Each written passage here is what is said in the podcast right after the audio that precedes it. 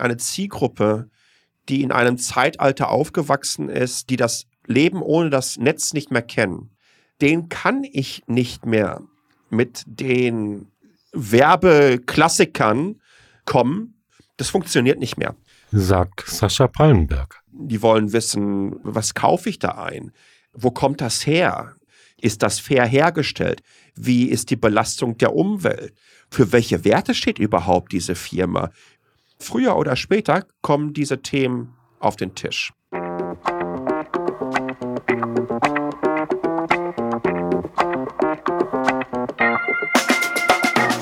Willkommen bei Carsten Relations. Mein Name ist Ralf Dunker und mein heutiger Gast lebt und liebt Kommunikation.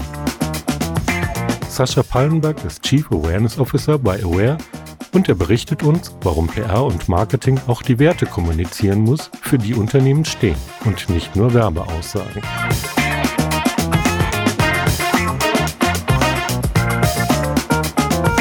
Dieses ist der erste Teil einer Doppelfolge. Während es hier um die Inhalte für Marketing und PR geht, berichtet Sascha in der kommenden Episode, wie Corporate Influencer die nachhaltige Kommunikation unterstützen können und welche Personen dafür geeignet sind. Doch genug der Vorrede, hören wir, was Sascha uns zu sagen hat.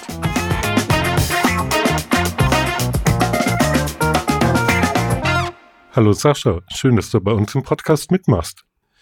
Vielen, vielen Dank, Ralf. Ich freue mich drauf.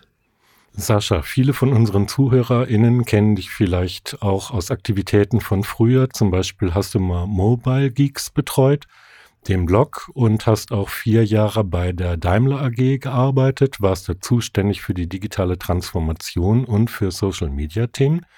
Und seit Anfang 2021 bist du bei der Plattform Aware. Was machst du bei Aware und was macht Aware selber? Also Aware ist ähm, Deutschlands erste Nachhaltigkeitsplattform. Wir helfen Marken, Unternehmen, auch Mittelständlern dabei, ähm, nachhaltige Prozesse für sich zu definieren, letztendlich auch umzusetzen. Da machen wir so roundabout 20 Events im Jahr. Wir haben eine Akademie, mhm. wo sie sich entsprechend fortbilden können bei dann Themen wie nachhaltige Kommunikation, Planet-Centric Design, Kreislaufwirtschaft etc. pp. Das Thema Nachhaltigkeit in seiner gesamten Breite abzudecken und helfen ihnen, wie gesagt, auch kommunikativ dabei.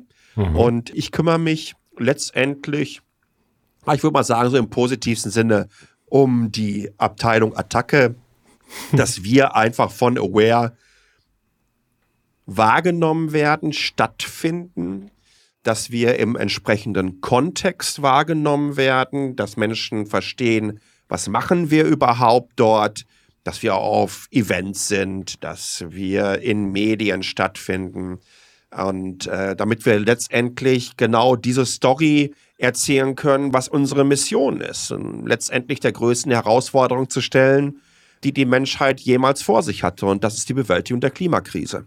Mhm. Jetzt steht ja in diesem Fall die Nachhaltigkeit als äh, Thema der Kommunikation im Mittelpunkt, aber gleichzeitig schwingt ja auch so ein bisschen mit, dass man eben nachhaltig kommunizieren muss. Das heißt also, man muss vielleicht ein bisschen anders an die Themen rangehen, als man es vielleicht früher gewohnt war.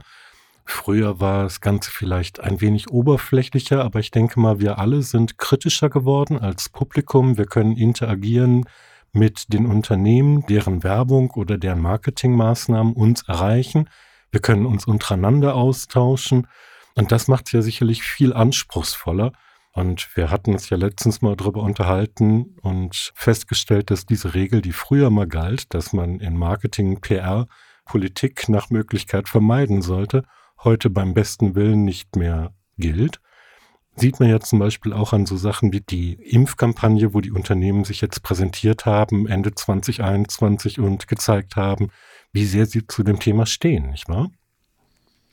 Ja, Nachhaltigkeit in der, in der Kommunikation, aber auch im Marketing ist ähm, definitiv ein Trend, der nach wie vor von einer überschaubaren Anzahl an Marken und Unternehmungen durchgeführt bzw. durchgezogen wird auch. Aber peu à peu, denke ich, fällt auch da dann in diesem Fall muss man fast schon sagen Groschen, weil die sind dann noch nicht in der Eurozone gedanklich angelangt, äh, wie sie technologische Möglichkeiten nutzen, wie sie das Netz verstehen, wie sie digitale Plattformen und Kommunikation verstehen. Es ist zum Teil immer noch eine Welt ähm, der Prozesse und Mechanismen, die äh, sich in den letzten 60, 70 Jahren nicht großartig verändert haben. Ähm, das heißt insbesondere, wenn es darum geht, diese Kombination aus klassischer Pressemitteilung, Produktvorstellung, Unternehmenssprecherin, Unternehmenssprecher, Marketingkampagne, das hat sich nicht großartig verändert. Man nutzt da sehr, sehr selten die Möglichkeiten des Netzes mhm. und ist auch bezüglich der Rhetorik oft noch in den klassischen Schlagworten und Statements dieser Zeiten unterwegs. Und das wird immer schwieriger, in einer Welt, die ja nicht einfacher, sondern komplexer wird, die nicht aus weniger Distributionskanälen besteht, sondern aus immer und immer mehr, die eine Fragmentierung und Segmentierung erlebt in Nischenbereiche hinein, die ich nicht mehr über die klassischen Kanäle erreichen kann. Und die auch von den Aussagen und von den Statements mit diesen eindimensionalen Werbesätzen schwerlich noch die Kernzielgruppen der Zukunft erreichen kann. Ich will mal ein paar Beispiele geben. Mhm. Ähm, ein klassisches Prinzip von Marketing der 70er und 80er war es vor allen Dingen, Produkte entsprechend emotional aufzuladen. Ich will nicht sagen, dass das, äh, dass das schlecht oder gut ist, dass das weniger oder mehr geworden ist.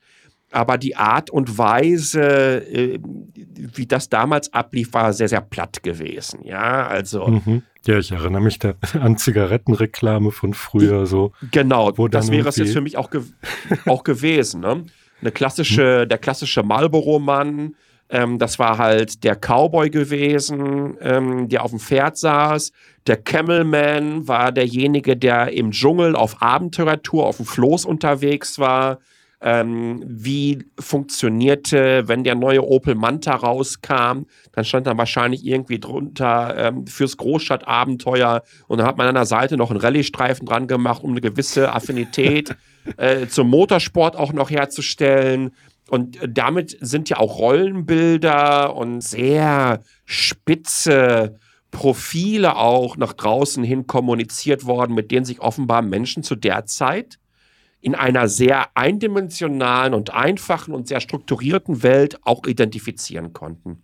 Mhm. Jetzt leben wir in einer Welt, äh, in der ich halt all diese, wenn ich mir alleine überlege, wie, wie viele soziale Netzwerke wir in den letzten 10, 15 Jahren hatten, und wie viele weitere dazukommen. Die sind nicht alle erfolgreich, aber man sieht ja zum Beispiel ganz gut, ähm, wie es möglich ist, dass eine Plattform wie TikTok innerhalb von fünf Jahren aus dem Nichts erscheinen kann und mittlerweile vom Wachstum her ähm, das am stärksten getriebene und progressivste Netzwerk ist, aber auch mittlerweile von der Gesamtmenge an Userinnen und Usern weit über eine Milliarde inzwischen liegt und was so etwas für einen Impact hat. Und dann kommen halt wieder die nächsten und man, es werden wieder neue Formate entwickelt. Mhm. Und diese,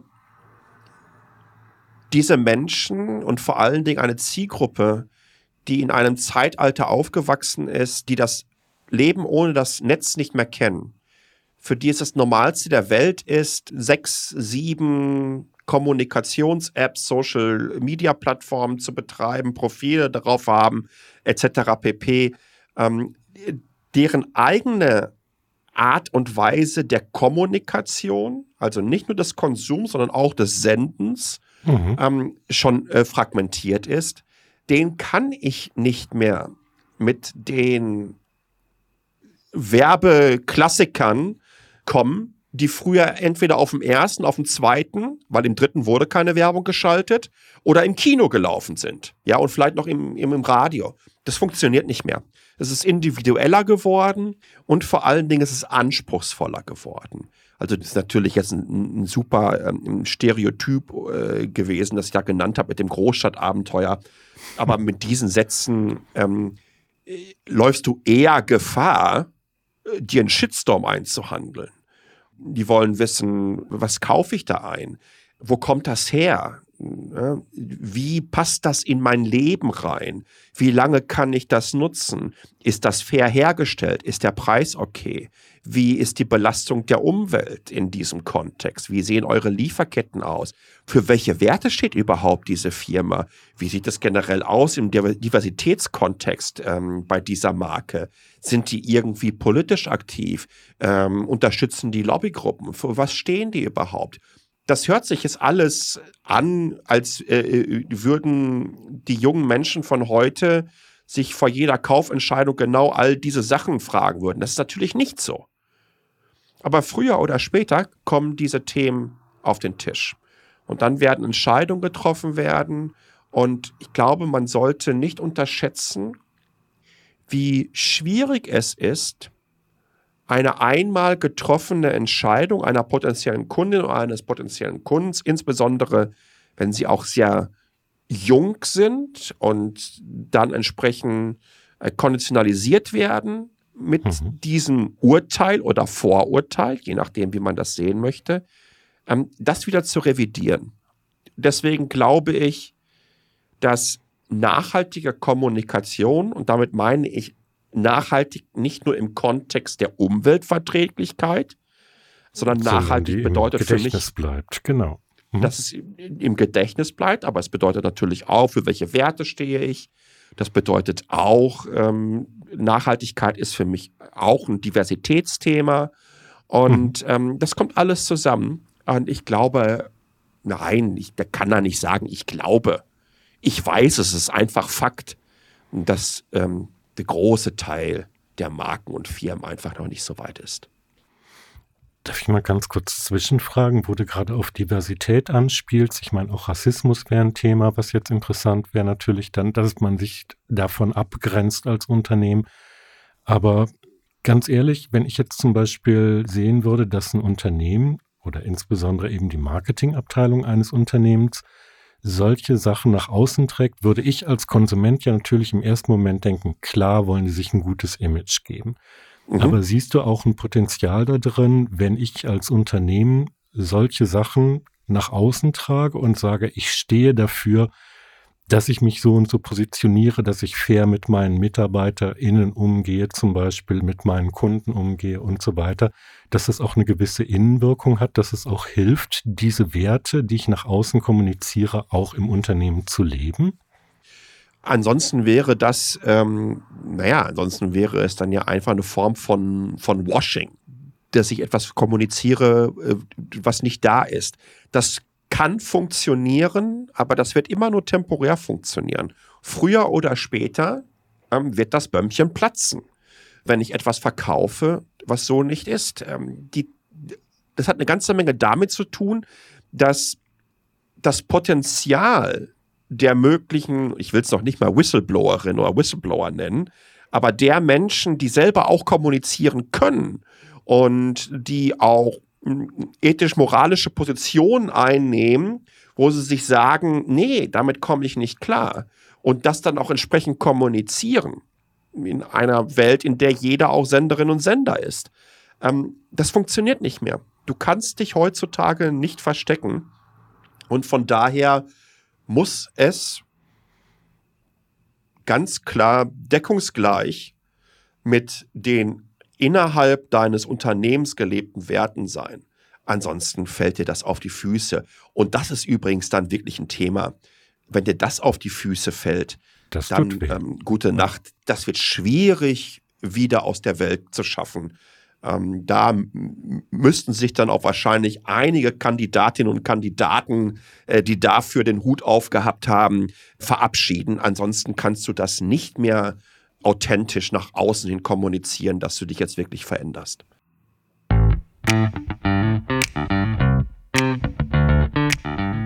Dieses war der erste Teil unserer Doppelfolge. In der kommenden Episode stellt Sascha uns vor, wie MitarbeiterInnen dazu beitragen können, die Werte und Ideale eines Unternehmens bekannt zu machen. Außerdem geht es darum, wieso neben Marketing und PR auch die Personalabteilung eine wichtige Rolle spielt, wenn es um die Darstellung des Unternehmens geht. Sie hörten Carsten Relations, dem Podcast von Pressen Relations. Abonnieren Sie uns und verpassen Sie keine unserer Episoden rund um Medien, Marketing und Management. Weitere Infos finden Sie auch in unserem Blog unter blog.press-n-relations.de. Bis zum nächsten Mal.